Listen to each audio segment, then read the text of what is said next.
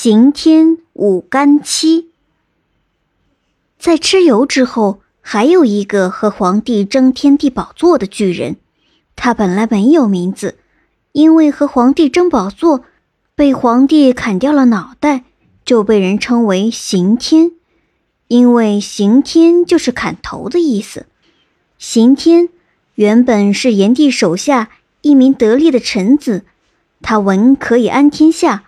武可以定乾坤。除了高超的政治素养，刑天还多才多艺，创造出很多好听的乐曲和优美的诗歌。他曾经为炎帝做过一首乐曲，叫《扶犁》，还创作过一首诗歌，叫做《丰年》。这首乐曲和这首诗歌结合起来，就叫做《夏毛》。通过“扶犁”和“丰年”这两个名字，我们就可以看出。在炎帝的统治下，人们生活的那么幸福，那么快乐了。然而，随着时间的推移，新崛起的皇帝慢慢聚集了强大的军事力量。后来，皇帝打败了炎帝，把炎帝赶到南方去做一个小小的君王。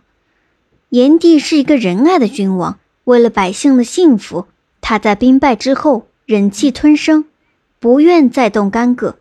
作为炎帝的臣子，刑天和蚩尤一样，感到愤怒不已。他也曾力劝炎帝举兵复仇，夺回失去的土地，但始终没有取得任何效果。每次从炎帝那里回来，他都摇头不止，叹息不已。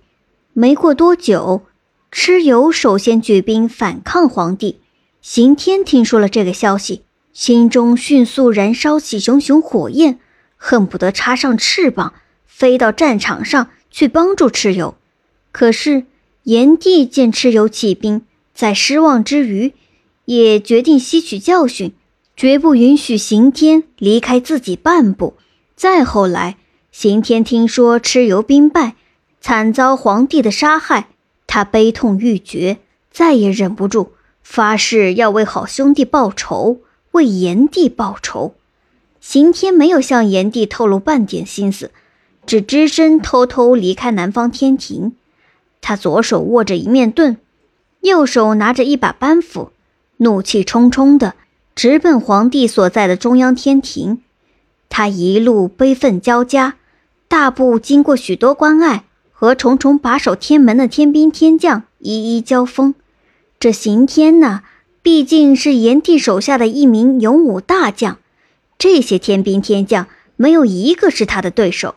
他一路势如破竹，一直杀到皇帝的宫门前，杀来了一个蚩尤，又来了一个刑天。皇帝龙威大怒，顿时提一把宝剑出来迎斗刑天。两人在云端你追我赶。刑天的班斧和皇帝的宝剑在厮杀中发出乒乒乓乓的声音，火花四溅。只见空中乌云密布，雷电交加。他们大战了三百回合，仍然不分胜败。不知不觉间，他们从天庭一直杀到凡间，一路杀到了西方的长阳山附近。这长阳山呢，据说是炎帝降生的地方。往北不远，便是皇帝子孙聚居的轩辕国，因此这个地方对交战双方来说都有着非比寻常的意义。刑天要为炎帝复仇，皇帝则要维护在子孙面前的尊严，双方战斗力高涨，打得更加激烈。突然，皇帝瞅了个空子，冷不防的一剑向刑天的脖子砍去。一击得手，于是刑天那颗像小山丘一样的巨大头颅就从脖子上滚落下来，掉到了山脚下了。刑天伸手一摸，自己脖子上没了头颅，心里发慌，连忙把右手的扳斧放到握盾的左手上，蹲下身去，伸出右手乱摸，把周围的大小山岭都摸了个遍。那参天的树木和峭壁的岩石，在刑天那只巨手的触摸下，都一一折断碎裂。一时间，大地之上弥漫起一片尘烟。皇帝在旁边看着，担心刑天摸到了头颅，再重新安到脖子上，那将又有一场棘手的厮杀。因此，皇帝赶紧提起手中的宝剑，用力向长阳山一劈。只听哗啦一声，一座山一分为二，刑天那巨大的头颅咕噜噜的滚进了山缝里。接着，大山又轰隆隆的合二为一了。正蹲在地上摸索着的刑天，听到身边的动静，一下子就停止了动作。他呆呆地蹲在那里，像是一座黑沉沉的大山，仿佛千百年来一直待在那里。时间在一分一秒的流逝，他始终沉默着，知道自己的头颅已经被大山埋葬，永远也找不回来了。他仿佛听到了那看不见的对手因为得意而哈哈大笑的声音。可是他一向心高气傲，怎么会就这样承认自己的失败呢？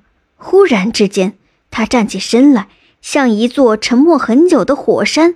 在瞬间爆发，他一手拿着大板斧，一手拿着那面长方形的盾，向天空胡乱的挥舞。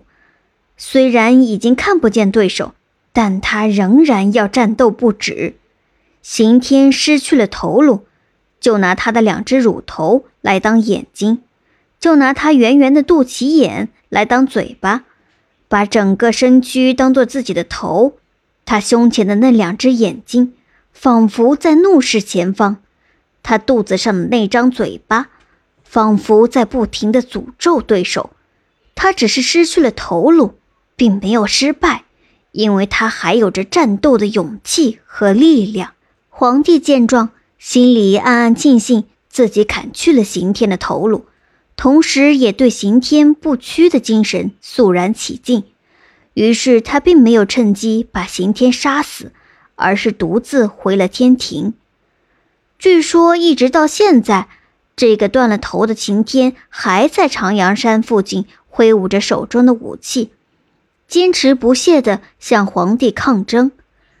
后来，近代大诗人陶渊明在《读山海经》里写出“刑天舞干戚，猛志故常在”的诗句。